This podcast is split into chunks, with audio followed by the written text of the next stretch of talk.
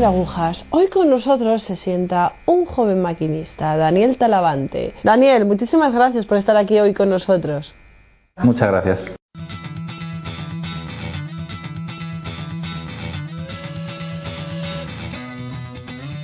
Vale, Daniel, eres un joven de 33 años. Eh, ¿En tu familia hubo unas raíces católicas? ¿Te criaste con algún...? Sí.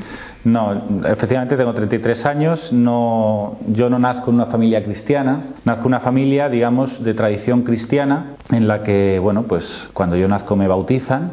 Eh, no o sea, luego, por ejemplo, crezco y hago la comunión con el catecismo, digamos, que daban para hacer la comunión, que eran dos o tres semanas antes de, de hacer la comunión, pero nunca, digamos así, en, hay un ambiente cristiano en mi casa. Pues es un ambiente en el que me educan eh, pues a ser buena persona, a ser buen estudiante, a ser responsable, a ayudar a los demás. O sea, cosas de valores cristianos, que, o sea, de valores humanos que, que a mí me han ayudado mucho también en mi vida. O sea, no. Pero eh, en mi casa, pues nunca oigo hablar de que Dios es bueno, que Dios me quiere, ni cosas por el estilo. ¿no? Yo cuando nazco en una familia en la que a los tres años de yo nacer, recién nacido mi hermano también, mis padres, por problemas eh, de ellos, digámoslo así, que en ese momento pues yo desconozco, eh, deciden separarse, deciden divorciarse. Mis padres no estaban casados por la iglesia, estaban casados por lo civil y deciden que no quieren seguir juntos. Entonces se separan. Al separarse ellos,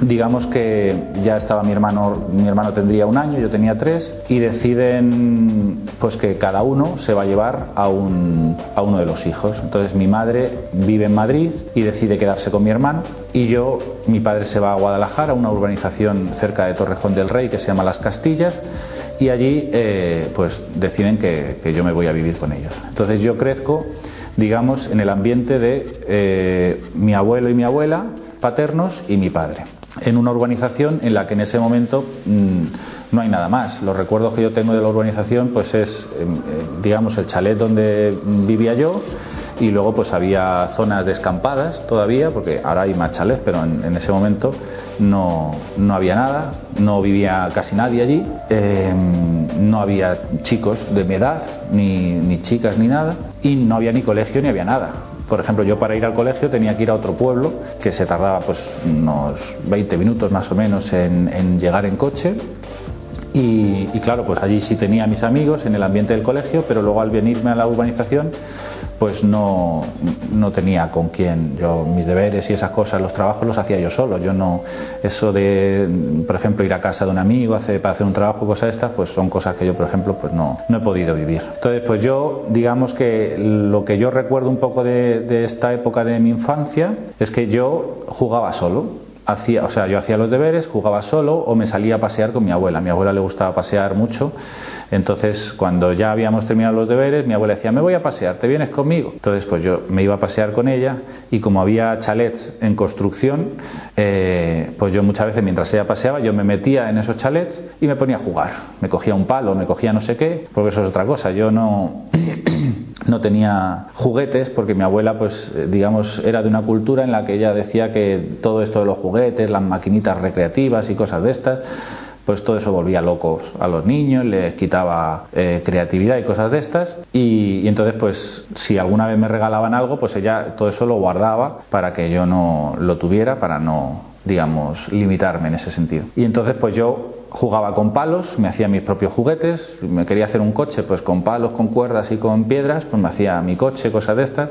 Y eso, y luego pues ya te digo, cuando ella paseaba yo me metía en los chalés que estaban en construcción y yo jugaba pues que ese era mi castillo, yo me cogía un palo pues era mi espada, yo era un caballero que tenía que defender el castillo, cosas de estas. Y a partir de ahí yo, eh, como no tenía amigos, pues empiezo a jugar digamos, con amigos imaginarios, eh, amigos que para mí eran reales.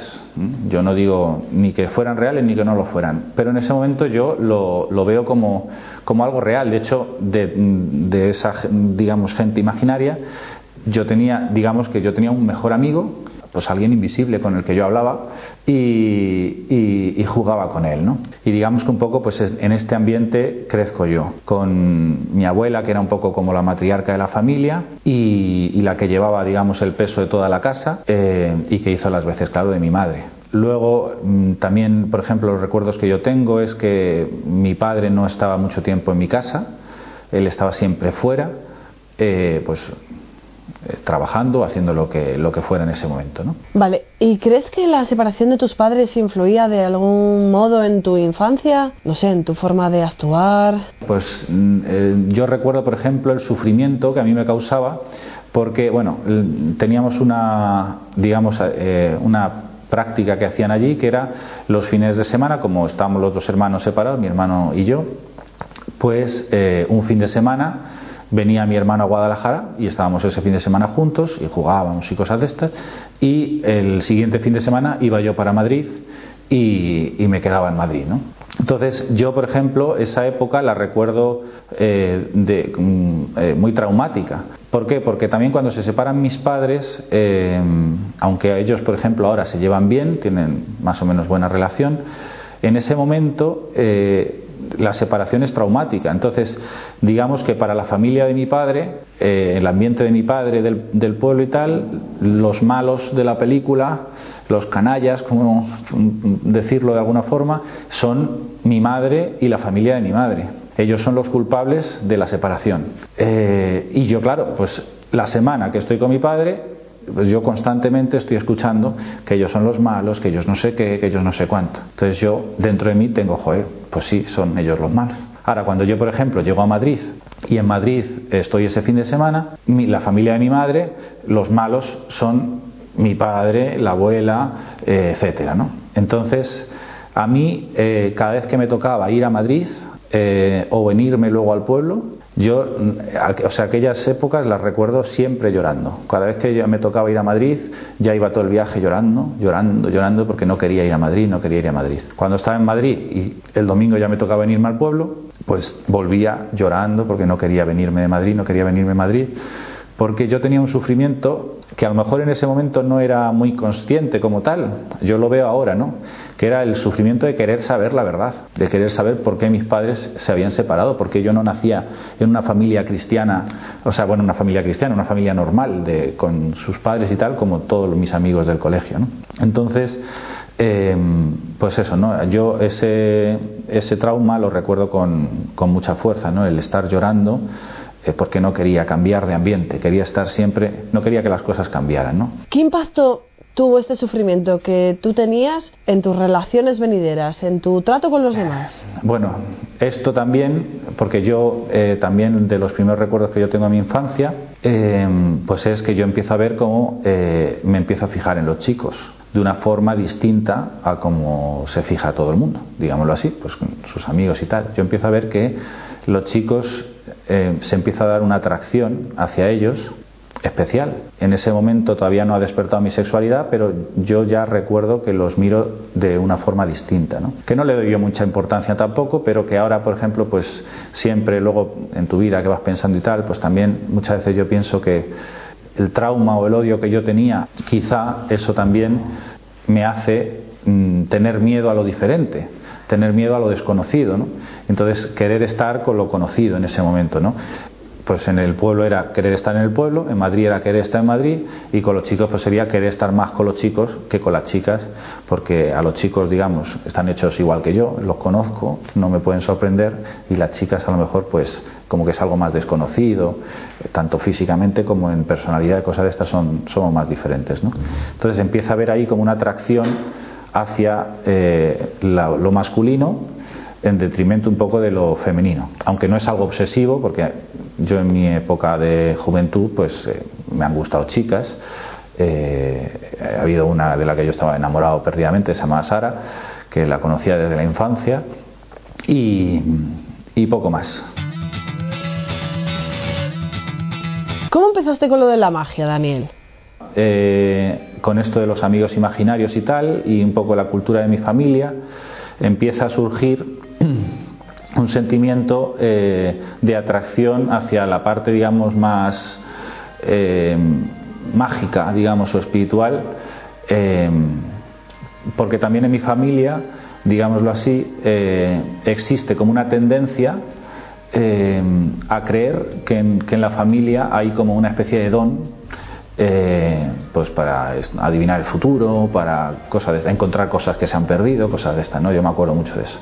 Entonces, cuando yo empiezo, yo hay un momento que empiezo a tener ciertas experiencias de este tipo y eh, yo recuerdo cómo mi familia lo, alimenta. Ay, Dani, Dani seguro que ha tenido, ha cogido el don que, todos tenemos más o menos. Pues hay que tal, no sé qué.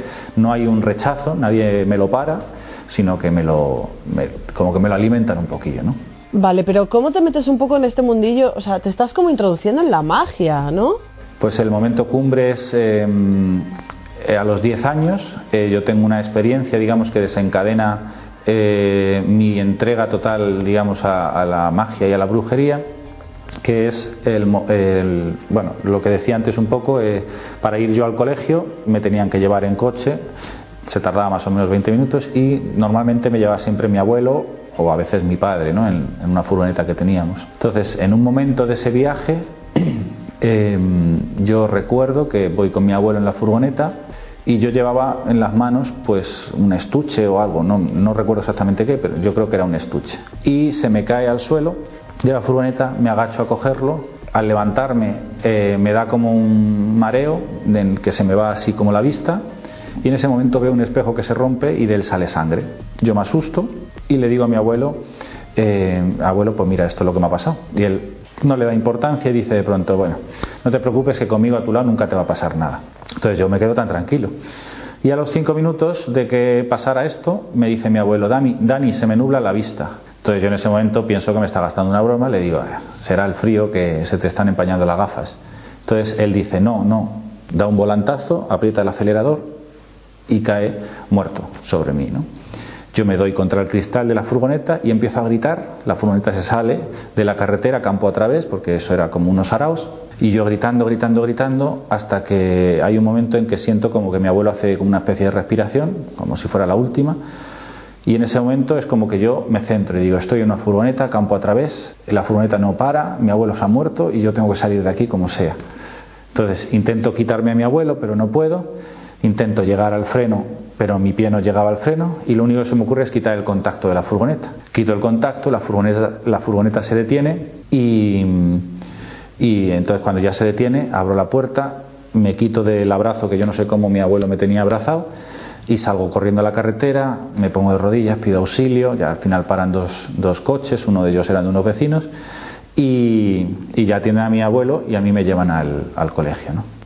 Bueno, todo este, o sea, esto lo cuento porque, digamos, todo esto desemboca en un deseo voraz por mi parte eh, de controlar digamos, este poder que yo estoy en ese momento convencido que tengo, que es de adivinar el futuro, de adelantarme a las cosas del futuro, ¿no?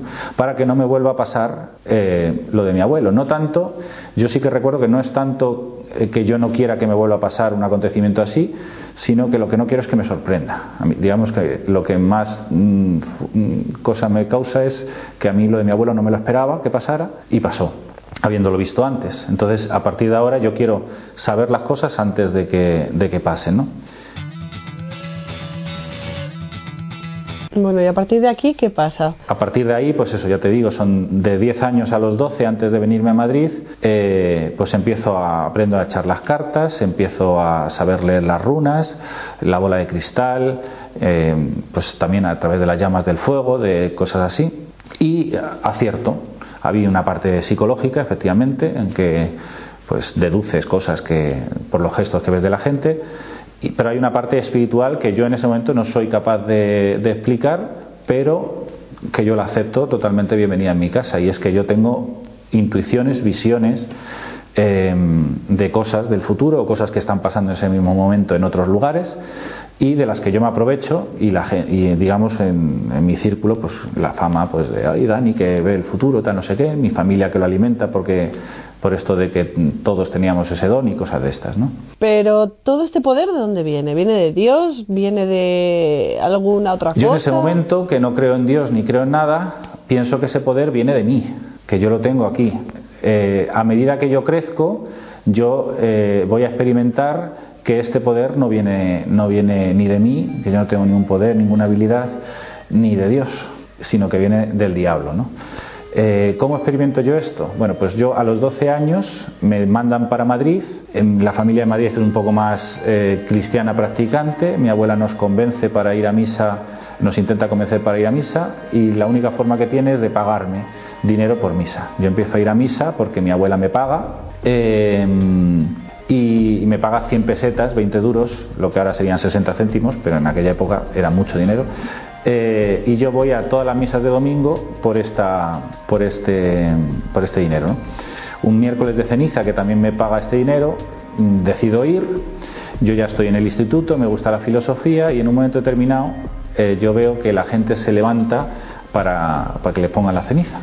Yo no había estado nunca, no tenía ni idea de estas cosas y en un momento determinado pues yo me levanto también a que me pongan la ceniza y el cura me dice polvo eres y en polvo te convertirás. Esa frase en mí marca digamos mi proceso de conversión. En ese momento cuando el cura me dice polvo eres y en polvo te convertirás, para mí es como si me diera una bofetada y me dijera te vas a morir y después de la muerte no hay nada. Entonces yo digamos toda mi vida entra en crisis porque bueno, pues sí, tengo estos poderes, digamos, mm, psíquicos o como quieras llamarlos, pero eh, yo no creo en Dios, no creo en el más allá, no creo en cosas de estas, ¿no?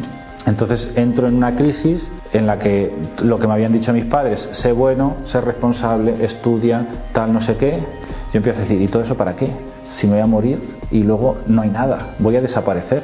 Además yo no lo entiendo, yo, es como un sufrimiento porque yo digo, pero ¿cómo voy a desaparecer? ¿Cómo, no es posible que yo que estoy pensando, que estoy viendo las cosas, esto un día no pueda hacerlo no, soy capaz de imaginarme mi no existencia, digámoslo así. Entonces no puedo tal, entonces ya como empiezo a tener pesadillas, cosas de estas, y al cabo de un mes más o menos eh, decido hablar con el cura este. Me acerco al cura, le digo, usted me dijo que después de la muerte no hay nada, tal. El cura se queda así sorprendido.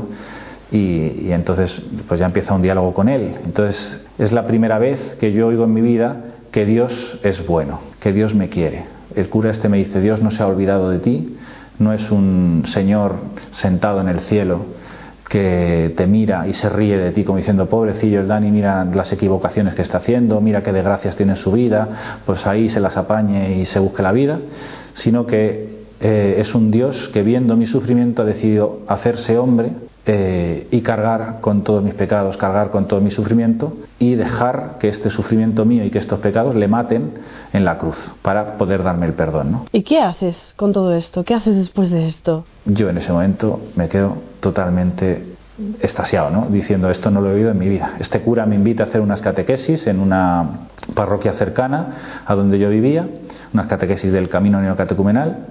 Allí pues desarrollan un poco más esta idea de que Dios me quiere y se ha hecho hombre y tal y no sé qué. Y empieza un proceso de conversión en el que yo sigo haciendo magia, sigo haciendo mm, em, la brujería y cosas de estas, de adivinar y tal, pero, em, pero a la vez pues veo que Dios me ama, que Dios me quiere y empiezo pues a, digamos, dejarme instruir en las cosas del cristianismo que yo no conocía, ni los mandamientos, ni cosas de estas, ni nada, ¿no?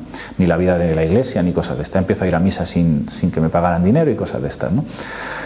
Pero vamos a ver, espera un momento, porque si te estás formando en el cristianismo, pero a la vez sigues practicando la brujería, y obviamente esas dos vidas no son compatibles, ¿cómo llegas tú a analizar ¿O cómo llegas a saber que esos poderes no vienen ni de ti mismo ni de Dios? Porque yo en este tiempo, digamos, me meto en, digamos, paso de la adivinación a otra magia, que es la magia de ritual, invocación. Eh, que es lo que a mí me, fascina en ese momento. Lo de dibujar pentáculos en el suelo, invocar espíritus, que aparezcan los espíritus, poder preguntarles, poder mandarles eh, hacia otras personas, como, pues, tanto para que pasaran cosas buenas como para que pasaran cosas malas. Em, sigo teniendo visiones, eh, yo cuando tengo una visión me empiezan a pitar los oídos, entonces enseguida reconozco que va a pasar, que voy a tener una experiencia mm, rara. Y, bueno, pues yo sigo alimentando esto, incluso en mi ambiente de iglesia hay gente que lo sabe y, como que, digamos, están un poco fascinados también por, como por estos poderes míos. ¿no? Eh, y en una convivencia, eh, al cabo de un tiempo, yo decido confesarme de todo esto, que hasta ese momento yo jamás había pensado que esto era pecado.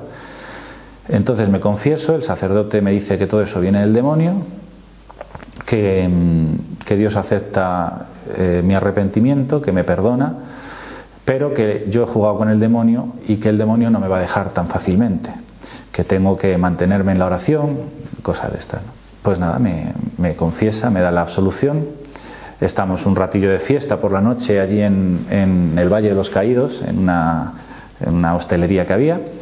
Y en un momento determinado, serían las doce y media o la una de la noche, decido que yo ya me quiero ir a dormir. Pero como en ese momento pues soy, tengo una, una cultura así como muy pía, decido, eh, antes de irme a dormir, ir al sagrario y arrodillarme ante el sagrario como para darle las buenas noches al Señor. Entonces hay una capilla que está así como muy oscura, eh, abro la cortina, veo la luz del sagrario y en ese momento me arrodillo para decirle buenas noches Señor. En el momento en que yo me arrodillo, siento de pronto como una sombra gigantesca, inmensa, espesa, pesada, que se agarra a mi espalda, como si, como cuando alguien se monta a caballito, pero imagínate una cosa así, eh, impresionantemente grande. Me entra un pánico tremendo, me quedo como a mitad de arrodillarme, o sea, no soy capaz ni de terminar ni de levantarme. Me quedo así. Lo primero que siento en mi interior es recurrir a la magia, hacer alguna especie de conjuro, de protección o cosas de estas. Y en ese momento me viene la lucidez de decir, pero ¿qué estoy haciendo si está el Señor aquí? Entonces miro al, Santísimo, veo la vela y en ese momento siento como que algo me suelta, como si desapareciera y entonces del miedo en ese momento yo salgo corriendo y me voy a dormir. Y entonces desde ese momento no vuelvo a tener ninguna visión, no vuelvo a tener pitidos en la cabeza, no vuelvo a tener ninguna de estos poderes, digamos, que yo tenía antes, digámoslo así, ¿no? Entonces ahí es donde yo veo que todo esto de la magia, todo esto que yo tenía un poder sobre, eh, es falso, viene del demonio. Y que la confesión, el sacramento de la confesión, ha logrado, digamos, apartar o, o eh, separar pues al demonio que yo tenía, digamos, conmigo, que era el que me daba estas capacidades, pues lo ha apartado de mí. A partir de ahí, pues toda esta parte mágica desaparece. ¿no? ¿Y tenías más paz interior cuando esto sucede? Sí, después de ese momento, o sea, me sentía raro, en el sentido de que pues había gente que por ejemplo claro yo sé lo que internamente ha pasado pero la gente de fuera no. Entonces mucha gente todavía oye Dani y no te pasa que me puedas decir qué va a pasar en no sé qué y yo me sentía raro porque no, no ya no lo sabía. Ya no sabía no tenía los pitidos estos en los oídos ni nada. Una cosa que me pasaba también antes de la confesión es que durante mucho tiempo a mí me entraban ganas de pegar a mi párroco. A lo mejor yo no sabía que iba a entrar, yo estaba en la sacristía y él iba a entrar y yo ya estaba como violento, como con ganas de, pegar a alguien. Entonces entraba y tenía ganas de pegarle, aunque no lo hacía, nunca lo hice, ¿no? O rezaba el rosario y a lo mejor mientras yo estaba rezando el rosario, este Salve María, llena eres de gracia tal, a la vez en mi cabeza estaba insultando a la Virgen pero con blasfemias que no voy a decir aquí, ¿no? Pero blasfemias graves, insultando a la Virgen era un sufrimiento, era como si fuera una especie de, no sé, esquizofrenia o algo así. Eh, un sufrimiento tener las dos cosas, ¿no? Y todo esto, a partir de, de esta confesión, desaparece totalmente. No vuelvo a tener una experiencia de este tipo.